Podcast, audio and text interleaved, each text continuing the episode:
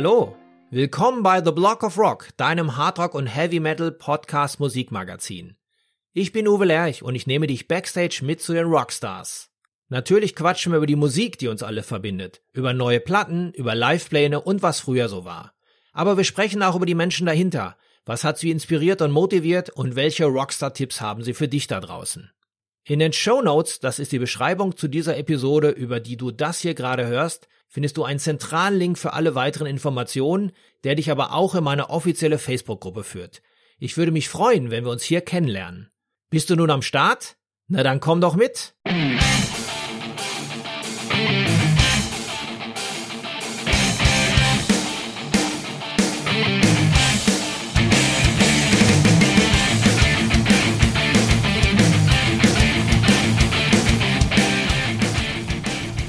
Hallo Leute, heute bei The Block of Rock jemand, den ihr möglicherweise noch nicht kennt, aber ganz schnell kennenlernen werdet. Es ist Finn Breuer.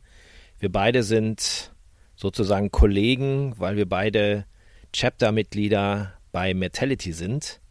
Und wir haben uns erst neulich mal kennengelernt über einen gemeinsamen Zoom-Call, weil wir verschiedene gemeinsame Interessen haben, insbesondere natürlich was die Musik angeht. Und deswegen steigen wir auch mal ein. Hallo Finn.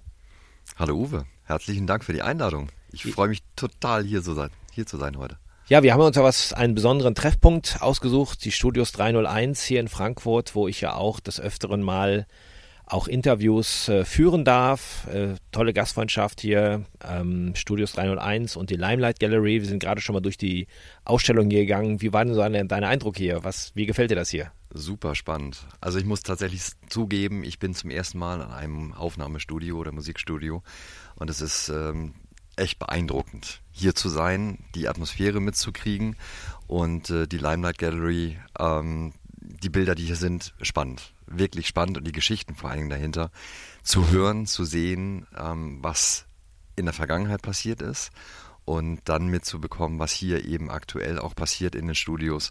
Fa wirklich faszinierend. Ja, für die Leute, die es nicht mitbekommen haben, ähm, ich verlinke hier natürlich in den Show Notes äh, die entsprechenden Webseiten. Dann könnt ihr euch anschauen, was hier so passiert. Aber die Limelight Gallery ist ja eine Bilderausstellung, die sich ständig wandelt mit äh, Rockfotografien aus den 70er und 80ern. Hast du ein Lieblingsbild gehabt, was dir so sofort ins Auge gesprungen ist? Was würdest du am liebsten mit nach Hause nehmen? Queen, Freddie Mercury ähm, bei dem legendären Konzert auf der Bühne, ja, das ist, hat mich direkt angesprochen, muss ich sagen. Sehr schön. Ja, na gut. Äh, der Abend ist ja noch lang. Man kann ja schauen, ob da noch ein Bild in deine Tasche wandert. Aber jetzt erstmal zu dir. Wer bist du überhaupt? Ja, wer bin ich? Ich bin Metalhead und Businessmensch. Ich bin Keynote-Speaker, ich bin Autor und jemand, der zwischen den Welten wandelt, also Business und Heavy Metal verbindet. Da gibt es nicht viele von. Ähm, ich habe tatsächlich auch längere Zeit gebraucht, um dort den Ansatz zu finden, den für mich passenden Ansatz zu finden, beides zusammenzubringen. Dazu vielleicht noch später mehr.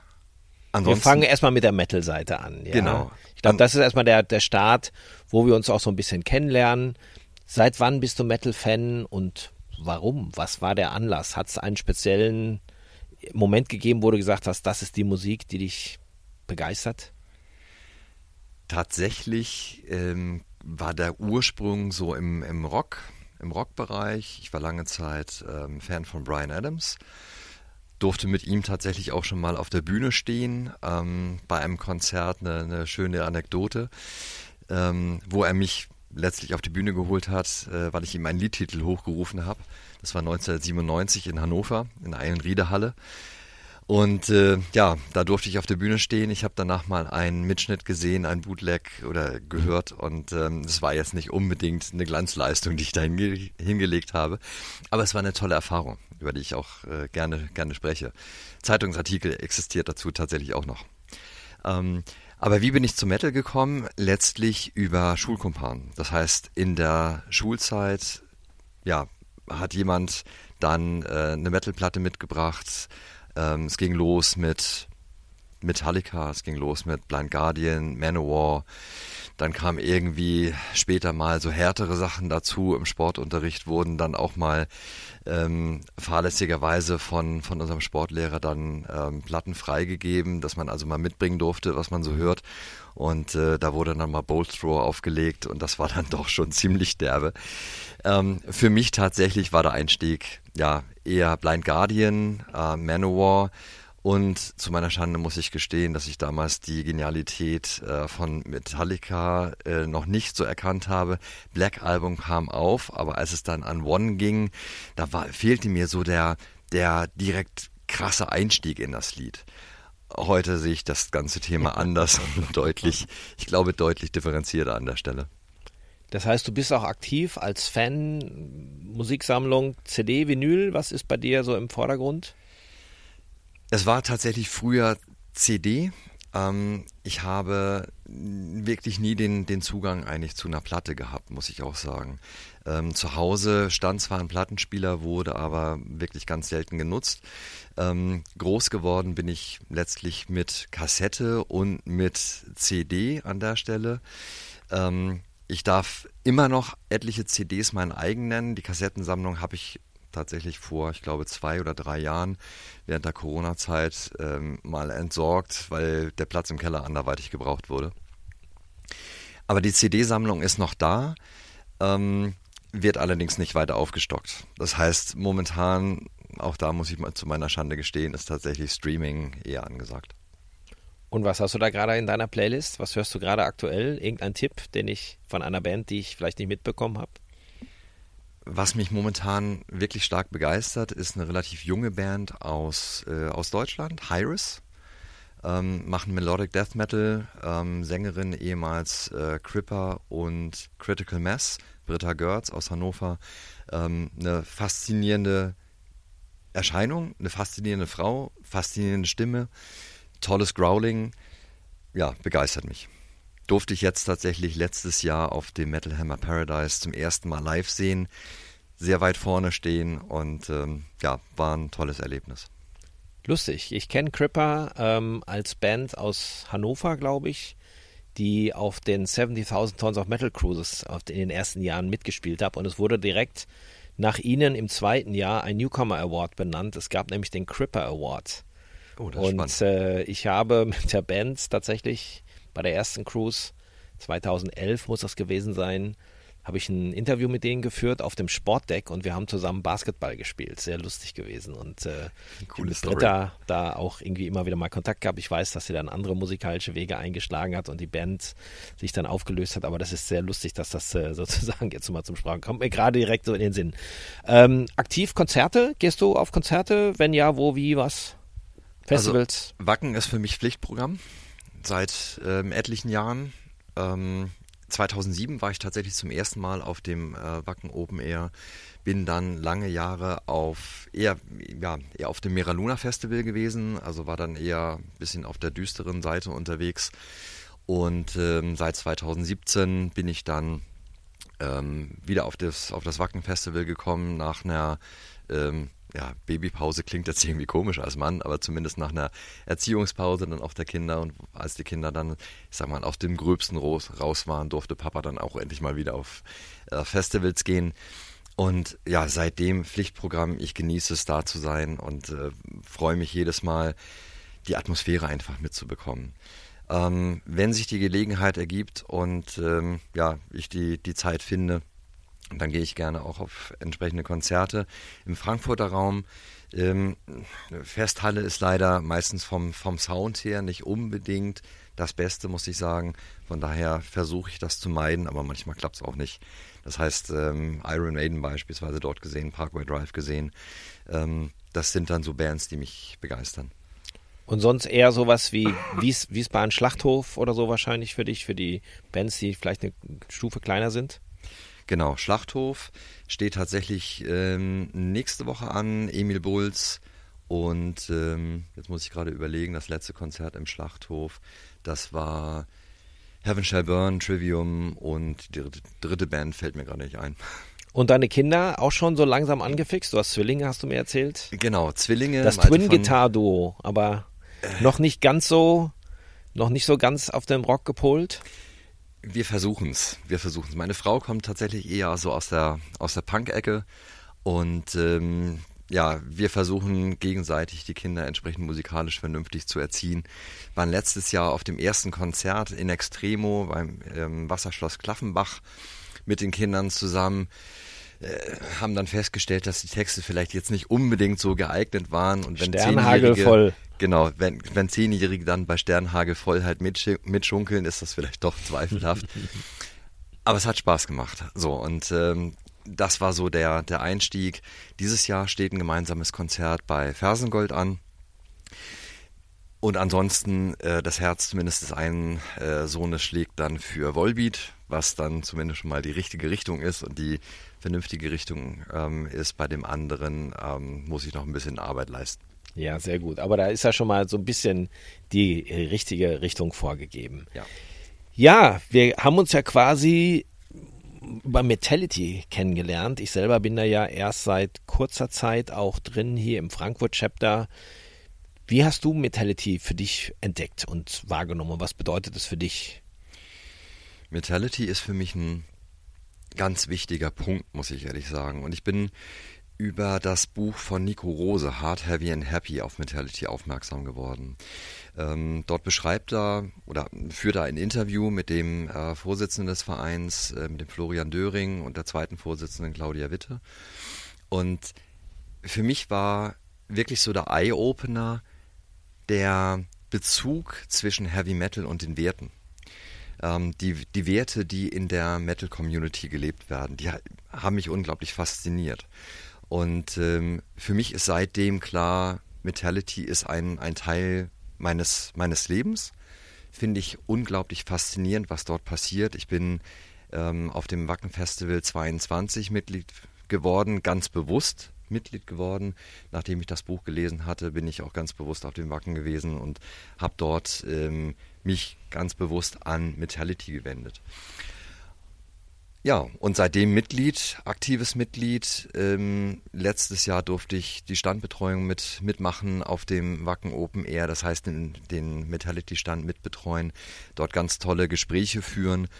Ähm, und ja, es macht einfach Spaß dabei zu sein. Es macht Spaß, mit den Menschen zusammen zu, zu kommen, mit denen zu sprechen und dort ganz viel über Metal zu lernen, mitzubekommen. Ähm, ja, letztlich mich einzubringen und die Werte des Metal wirklich in die Gesellschaft zu tragen. So wie ich ja Metality verstanden habe, ist es ja nicht nur einfach ein reiner, naja, nennen wir es mal Metal-Fanclub. Es ist ja nach außen organisiert wie die Chapters einer Motorradgang quasi. Ähm, und man sieht sich ja auch gerne mit den Signes ähm, ja, von Metality selber, aber dahinter steckt ja noch viel, viel mehr. Und ich habe ja auch schon einige Aktionen jetzt mal gesehen, die gemacht werden. Im Grunde genommen ist es ja eine wirklich auch groß angelegte Hilfsorganisation, Charity-Organisation hinten dran, die auch sehr viel Gutes tut. Hast du da auch schon mal mitgewirkt? Ja, tatsächlich schon. Ähm, also Metality hat verschiedene soziale Projekte, die sie unterstützt. Da ist es beispielsweise so, dass 666 Schlafsäcke gesammelt werden für Obdachlose. Also gerade für die Outsiders Outside, das ist der, der Claim dahinter. Dann gibt es ähm, ein Homeschooling-Projekt, wo sozusagen Metal-Nachwuchs gefördert wird. Also Jugendliche, die ja, Lust haben an Metal, die Lust haben, Metal zu lernen, sei es äh, stimmlicher Natur, sei es Instrumente zu spielen und vielleicht nicht die finanziellen Mittel haben, sich entsprechend dort einen Lehrer, eine Lehrerin ähm, zu leisten oder auch das Instrument zu leisten. Und da unterstützt Metality. Ähm, dann gibt es das Black Dog Projekt, wo aufmer äh, aufmerksam gemacht wird auf die Volkskrankheit Depression. Und in der Metal-Szene leiden viele oder litten viele Menschen unter Depressionen, wie mit Sicherheit auch, auch in der normalen Bevölkerungsschicht. Ähm, und darauf aufmerksam zu machen, das ist das Entscheidende, was sich Metality da auch auf die Fahnen geschrieben hat. Und diese Kampagne, die dort läuft, die wird mittlerweile ganz von, von vielen prominenten Mitgliedern auch unterstützt. Letztes Jahr beispielsweise Thorsten Streter auf dem, auf dem Wacken Festival oder Wacken Open Air, ähm, wo einfach klar ist, Menschen leiden unter Depressionen und man kann drüber sprechen, man kann ganz offen drüber sprechen. Und darauf, ähm, dafür sorgt Mentality an, mit diesem Black Dog Bändchen, dass darauf aufmerksam gemacht wird. Das heißt, ich unterstütze diese, ähm, diese Projekte in Form von meinen Mitgliedsbeiträgen. 6,66 Euro pro Quartal ist nicht viel, aber es ist ein wichtiger Beitrag, den man, den man leisten kann. Meine Frau ist aktives Mitglied in der, in der Backline, das heißt, sie unterstützt dieses Homeschooling-Projekt beispielsweise, ähm, leitet das. Und ähm, ja, durch mein, durch mein Buch, vielleicht kommen wir auch da gleich, äh, gleich noch drauf zu sprechen, unterstütze ich tatsächlich Metality auch mit einem fixen Beitrag. Das heißt, 6,66 Euro von jedem verkauften Buch gehen direkt an Metality, um diese Projekte zu unterstützen. Dann lass uns doch mal die Kurve kriegen. Darauf haben wir ja die ganze Zeit gewartet. Du hast ja vorhin erzählt, dass du in Wacken Nico Rose gesehen hast. Das ist ja jemand, der auch Metal-Fan ist, aber auch gerade in den letzten Jahren einen ziemlichen Boost bekommen hat hinter den Kulissen, weil er eben auch jemand ist, der seine Botschaften in Bücher gefasst hat. Ähm, mehrere mittlerweile, aber eben zwei im Rock-Kontext. Ähm, wo ja auch Interviews drin sind mit, mit Leuten, die wir zum Teil ja auch kennen, und es ist jemand, der auch auf, ja, auf Veranstaltungen, auf Bühnen zu Leuten spricht. Und das hat dich ja auch irgendwie ein Stückchen inspiriert, auch diesen Weg zu gehen. Und so kreuzen sich ja unsere Wege nochmals, dass du ja auch jemand bist, der gerne eine Art Botschaft mit dem Metal verpackt und das auf, ja, auf Bühnen letztendlich präsentiert. Und das fand ich sehr interessant, als ich das gesehen habe bei dir auf LinkedIn. Jetzt nicht unbedingt so das klassische Metal-Portal, aber auch da sind ja mittlerweile viele Musiker und auch sehr viele Leute hinter den Kulissen dort, äh, auch auf diesem Portal. Du bist sehr aktiv da mit deinen Postings und das hat mich einfach neugierig gemacht und deswegen haben wir ja auch den Kontakt gesucht. Ähm, Du kombinierst, was du ja vorhin schon gesagt hast, das Thema Business mit Heavy Metal. Was ist genau dein Ansatz? Vielleicht nochmal kurz erklärt. Gerne. Ähm, letztlich die Inspiration kam tatsächlich, oder der, der Schritt, dieses, diese Themen zu verbinden, kam letztlich auf Initiative sozusagen von Nico Rose. Das heißt, Nico Rose verbindet mit seinem Buch positive Psychologie und Heavy Metal. Und ich habe mir lange Zeit die Frage gestellt, wie kann ich Business mit Heavy Metal verbinden? Welche Schnittmenge gibt es da? Und wenn Nico Rose es schafft, positive Psychologie und Heavy Metal zu verbinden. Warum kann ich dann nicht Business und Heavy Metal verbinden? Natürlich jetzt nicht einfach so aus einem Selbstzweck heraus, sondern tatsächlich mit einem, einem konkreten Ansatz. Und ich hatte gerade eben über das Thema ähm, Heavy Metal Community gesprochen, die Werte des Heavy Metal in die Gesellschaft zu tragen. Das ist der Ansatz von Metality. Und mein Ansatz ist es, die Werte des Heavy Metal in Unternehmen zu tragen. Denn ich glaube einfach, dass in vielen Unternehmen ja Werte vielleicht sogar verloren gegangen sind oder nicht mehr so gelebt werden, wie sie gelebt werden sollten. Ich denke da beispielsweise an Werte wie Respekt, wie Gemeinschaftssinn, wie Hilfsbereitschaft, wie Unterstützung, äh, wie, wie ähm, Freiheitsliebe beispielsweise. All das sind Werte, die in der Metal-Community gelebt werden. Ich sag mal, ohne dass sie kodifiziert sind. Du siehst ja nicht auf irgendeinem Festival oder auf irgendeinem Konzert ein Flipchart stehen, wo drauf steht, das sind unsere Werte. So wird aber in vielen Unternehmen eigentlich agiert, also zumindest propagiert man das nach außen hin. Diese Werte des Heavy Metal ähm, ja, werden dort gelebt, ohne dass sie aufgeschrieben sind und Menschen aus aller Welt leben diese, diese, diese Werte. Und ich habe mich an der Stelle gefragt, warum passiert es in vielen insbesondere großen Unternehmen nicht. In vielen kleinen Unternehmen, so Startups, da hast du das häufig, dass Menschen einfach mit dem, mit einer gleichen ähm, Wertebasis zusammenkommen und zusammenarbeiten. In vielen großen Unternehmen hast du das mittlerweile nicht. Und aus meiner Sicht wäre es sinnvoll, so etwas zu tun oder so etwas aufzubauen oder darauf zu achten, so etwas zu schaffen, weil dadurch mehr möglich ist im Unternehmen.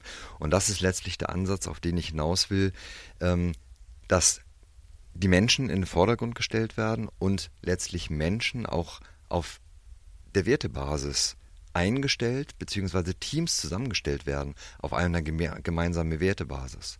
Das bedeutet nicht, dass wir jetzt nur die gleichen Menschen in einem, in einem Team haben sollen. Darum geht es gar nicht, sondern Vielfalt ist ganz, ganz wichtig. Aber es geht darum, dass man die, die gleichen Werte lebt. Dazu hast du ein Sachbuch geschrieben, ähm, ein genau. echt fettes Ding, fast 300 Seiten. Wer sollte sich das mal durchlesen? Das sollen sich tatsächlich Führungskräfte durchlesen, die sagen wir, wir müssen etwas ändern. Und Führungskräfte, die nach einem neuen Ansatz suchen. Dieses Buch heißt Metal Up Your Biz, Biz wie Business, B-I-Z geschrieben. Und es geht letztlich darum, wie durch Heavy Metal als Vorbild Unternehmen verändert werden können, wie sozusagen Kulturen in Unternehmen sich verändern können. Und Heavy Metal bildet dabei wirklich das, das Vorbild, das Role Model, wie man, wie man heute neudeutsch sagt. Und das ist der, der Ansatz dabei.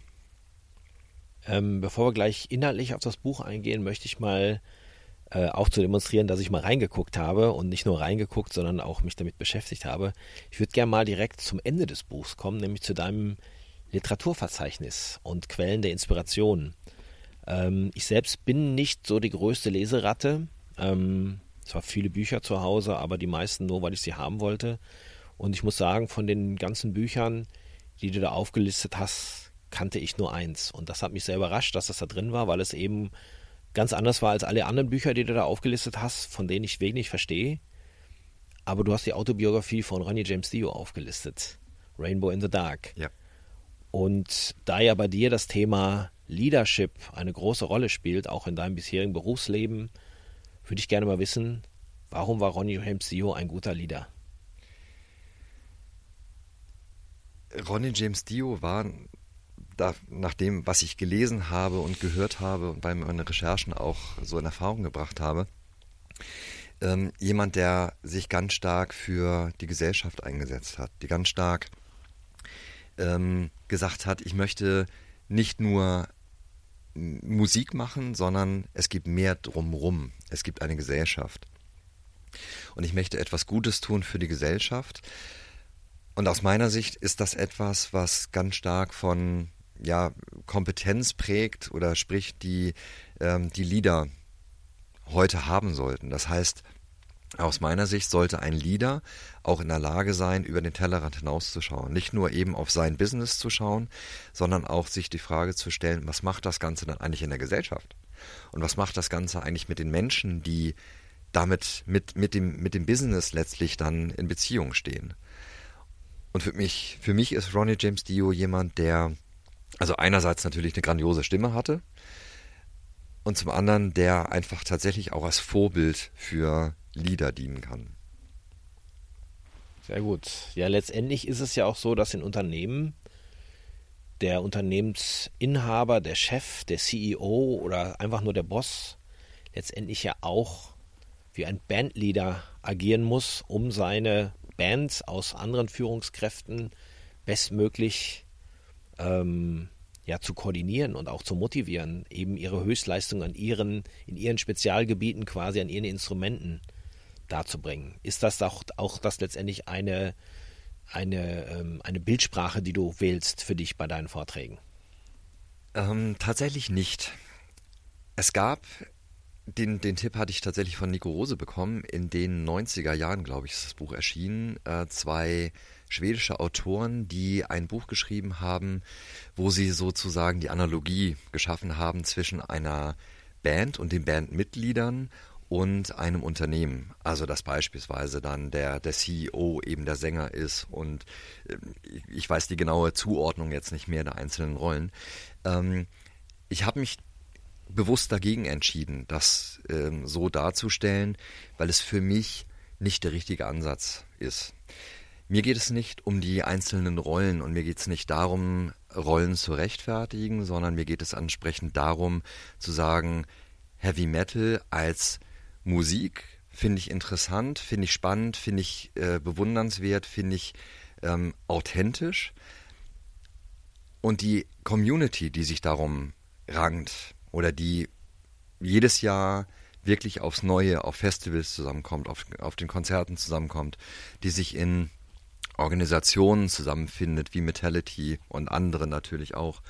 Ähm, das ist aber das, das Spannende an der Stelle. Das heißt, hier herrscht ein, ein Spirit letztlich, den man so in wenigen, ich sag, mir ist keine andere Community sozusagen bekannt, die wirklich so intensiv ähm, ein, ein Vorbild fürs Business sein kann, wie, wie im Metal wirklich vorfindet. Das heißt, im Endeffekt ist für mich die Metal Community das Entscheidende, die Werte, die dahinter stehen, ist das Entscheidende, was für Unternehmen relevant ist. Natürlich würde ich mir wünschen, dass auch mehr Heavy Metal in Unternehmen gespielt wird und wenn man sich dann ähm, auf dem Flur mit der Pommesgabel begrüßt, ist es definitiv etwas anderes und bringt eine andere Energie hoch in einem Unternehmen und zeigt einen, einen ganz anderen Spirit wäre schön, würde ich mir wünschen für, für verstaubte Unternehmenskulturen, wenn man sich dort auch mal überlegt, okay, was kann dann eigentlich dafür sorgen, dass unsere Menschen einfach oder unsere Mitarbeitenden einfach super, super gerne zur Arbeit kommen und sich dort einfach auch wirklich zu Hause fühlen. Aus meiner Sicht kann die Pommesgabel dazu helfen. Oder der Bandshirt Friday. Und was? Nochmal? Der Bandshirt Friday. Der Bandshirt Friday, genau, richtig. Ich habe übrigens, wo du das gerade erwähnst, ähm, für mich den Moshpit Monday entdeckt. Das ist so ein ähm, Format, was ich regelmäßig montags auf, ähm, auf LinkedIn tatsächlich poste. Auf die Idee hat mich die Geschäftsführerin eines Unternehmens gebracht, die in ihrem Unternehmen die Idee aufgebracht hat, so ein Moshpit Monday einzuführen.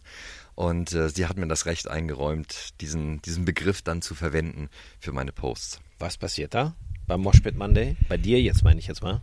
Ähm, bei mir ist es so, dass ich tatsächlich montags versuche, den, den Metal-Aspekt stärker rauszustellen. Ansonsten ist LinkedIn natürlich eher eine Business-Plattform, ähm, auf, auf der ich poste und wo es mir auch wichtig ist, so diese Parallele zwischen Business und Metal ähm, rauszustellen.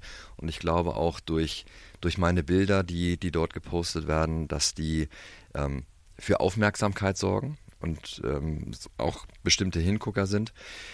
Am Montag ist das Ganze dann tatsächlich ein bisschen äh, Metal-lastiger, wo es dann auch eher in der, in der Metal-Sprache ein bisschen, bisschen stärker ist. Dienstag bis, bis Freitag oder beziehungsweise bis Donnerstag ist dann eher so die Business-Seite, die ein bisschen stärker ausgestellt wird. Ja, ich beobachte es mit mir sehr, sehr schön. Du hast ja auch noch eine ganze Academy noch drumherum ins Leben gerufen. Wer kann denn da hingehen? Genau, die Academy ist tatsächlich letztes Jahr entstanden und die Academy, also nennen sie Metal Up Academy. Ähm, Metal Up steht für mich darum, äh, dafür letztlich ähm, Business Teams auf ein neues Level zu heben. Also dieses, dieser Begriff Level Up steckt mit drin, dann mit Metal äh, in Verbindung gebracht. Und die Idee dahinter ist im Endeffekt Führungskräfte dazu zu ermutigen, mutiger nach vorne zu gehen. Teams ja letztlich stärker auf den auf einen High-Performance-Gedanken äh, zu trimmen. Es geht dort nicht primär um Umsatz oder Zahlen oder sonstiges, sondern es geht um die Menschlichkeit. Das heißt, die Metal Up Leadership Academy steht tatsächlich dafür, den Menschen ins Zentrum zu stellen und eine Unternehmenskultur zu schaffen und Menschen die Möglichkeit zu geben, diese Unternehmenskultur ähm, letztlich auch in ihren Unternehmen zu implementieren und zu etablieren. Und dazu gibt es drei Säulen. Das ist einmal das Thema Keynote Speaking, was ich mir auf die Fahnen geschrieben habe. Das heißt, ich bin als Keynote Speaker unterwegs und verbinde durch meine Reden und die Zielgruppe sind vor allem Führungskräfte, aber auch Unternehmen allgemein, ähm, beispielsweise Mitarbeiter, äh, Mitarbeiterveranstaltungen, dass ich dort die, die Brücke schlage oder den Bogen schlage zwischen Business und Heavy Metal. Dann gibt es eine zweite Schiene, das sind die Leadership Trainings. Die werde ich dieses Jahr launchen und auf den Markt bringen, wo ich ein dreistufiges Trainingsprogramm plane, was es so in Deutschland noch nicht gibt, was sich an Leader richtet, an Führungskräfte richtet und an Menschen in Unternehmen, die sagen, ich möchte einfach was verändern und es muss sich etwas verändern in meinem Unternehmen und dazu möchte ich lernen, wie das geht. Seid gespannt, was das wird. Es wird definitiv etwas, was alles aber nicht gewöhnlich sein wird.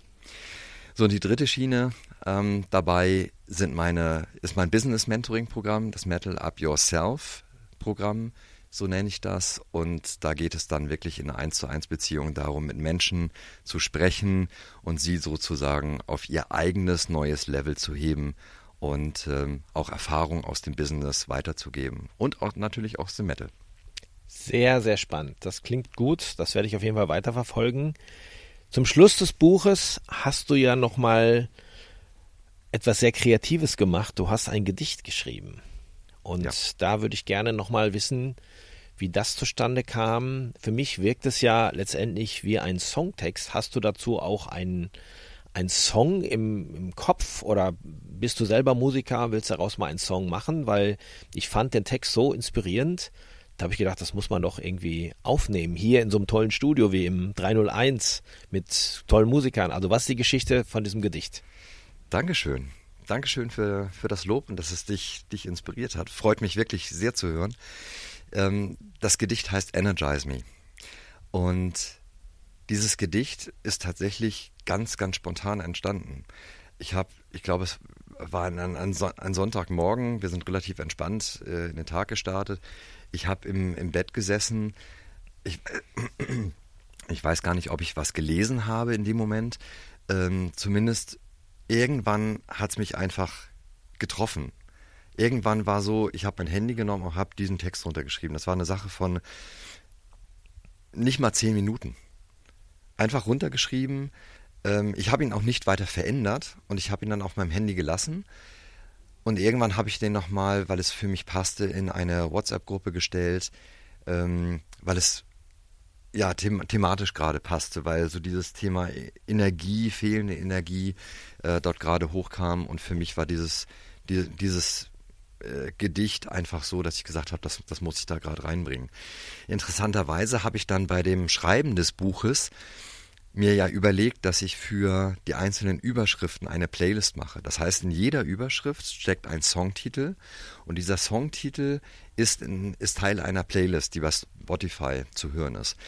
Und es gibt einen Song, den ich danach aber erst gefunden habe von einer Band After Forever, ähm, von, mit, mit der Sängerin Flor Jansen, heute bei Nightwish, die einen Song geschrieben hat, Energize Me. Und ähm, deswegen habe ich den entsprechend mit aufgenommen. Du hattest mich aber gerade gefragt, ähm, ob es so ein, so ein Songwriting-Background gibt bei mir. Ich habe mich tatsächlich vor, vor ein paar Jahren in der, in der Corona-Zeit mal damit beschäftigt mit dem Thema Songwriting. Als mir noch nicht so ganz klar war, wie mein Weg aussehen könnte. Ich hatte schon so die leise Ahnung, dass ich möglicherweise auf die Bühne gehen konnte oder könnte, aber ich war jetzt nie bisher der Musiker. Ich habe in der Kindheit mal Gitarre gespielt, ich habe in der Corona-Zeit meine erste E-Gitarre geholt, ähm, eine Stratocaster von Fender. Habe angefangen, Gitarre zu spielen und habe dann mal in das Songwriting reingeguckt. Dort tatsächlich auch, ja, mich eine längere Zeit intensiv auch mit einem äh, Songwriting-Coach beschäftigt und ähm, bin dort mal eingestiegen, habe für mich auch tatsächlich so ein paar Songs schon geschrieben. Ich, keine Ahnung, ob die qualitativ sind und ich weiß auch nie, weiß auch nicht, ob die das, das Licht des, der Welt irgendwann jemals erblicken werden. Aber ich hatte Lust, einfach mal ein paar Songs runterzuschreiben und wurde inspiriert so von, ähm, von Jack the Ripper, muss ich ganz ehrlich sagen. Äh, hab dann danach festgestellt, dass es die Band Whitechapel gibt und die sich auch intensiv mit dem Thema auseinandergesetzt haben. Aber das ist vielleicht nochmal ein, ähm, ein, ein Thema, was ich irgendwann nochmal aufschlagen werde. Vielleicht kommen diese, diese Songs, die ich da geschrieben habe, irgendwann mal auf Vinyl oder CD oder als Download oder wie auch immer. Und interessanterweise, unabhängig davon, hatte ich vor einigen, einigen Jahren auch mal die Möglichkeit, ähm, einen Growling-Coach, äh, einen, einen Growling-Kurs zu machen. Und interessanterweise auch bei der Sängerin von, von Hyris, bei der Britta Görz. Und irgendwie so passt das zusammen. So schließt sich ja der Kreis. Ja, ja, ja. Also ich lasse es einfach mal auf mich zukommen. Und jetzt weißt du ja auch, wo du es aufnehmen kannst. Du bist ja nicht so weit weg von Frankfurt, genau. wohnst ja hier quasi auch in der Peripherie. Und hier in den Studios 301 lässt sich sowas auf jeden Fall gut realisieren und auch immer wieder weitere Inspirationen zu finden mit den Bildern. Absolut. Finn, vielen Dank für deine Zeit. Es war ein ganz tolles Gespräch. Ähm, und ich freue mich auf das, was ich demnächst alles für dich höre. Und vielleicht zieht es uns ja auch mal gemeinsam auf eine Bühne. Vielen Dank. Sehr, sehr gerne. Danke dir, Uwe.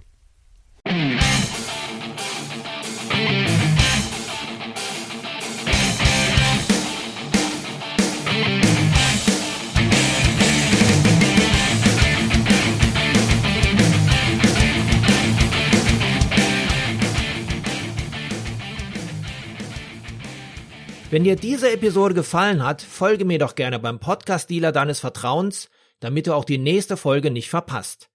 Du bekommst die ganze Staffel als kostenloses Abo unter anderem bei Spotify, Apple Podcast, Amazon Music, Deezer, Soundcloud, YouTube, dem Podcast-Portal von Google oder natürlich über meine Homepage theblogofrock.com. Höre dir dort auch die bereits veröffentlichten Stories an, denn jede Woche gibt es hier neues Futter. Und vor allem, erzähle es deinen Freunden und teile die frohe Kunde auf Social Media.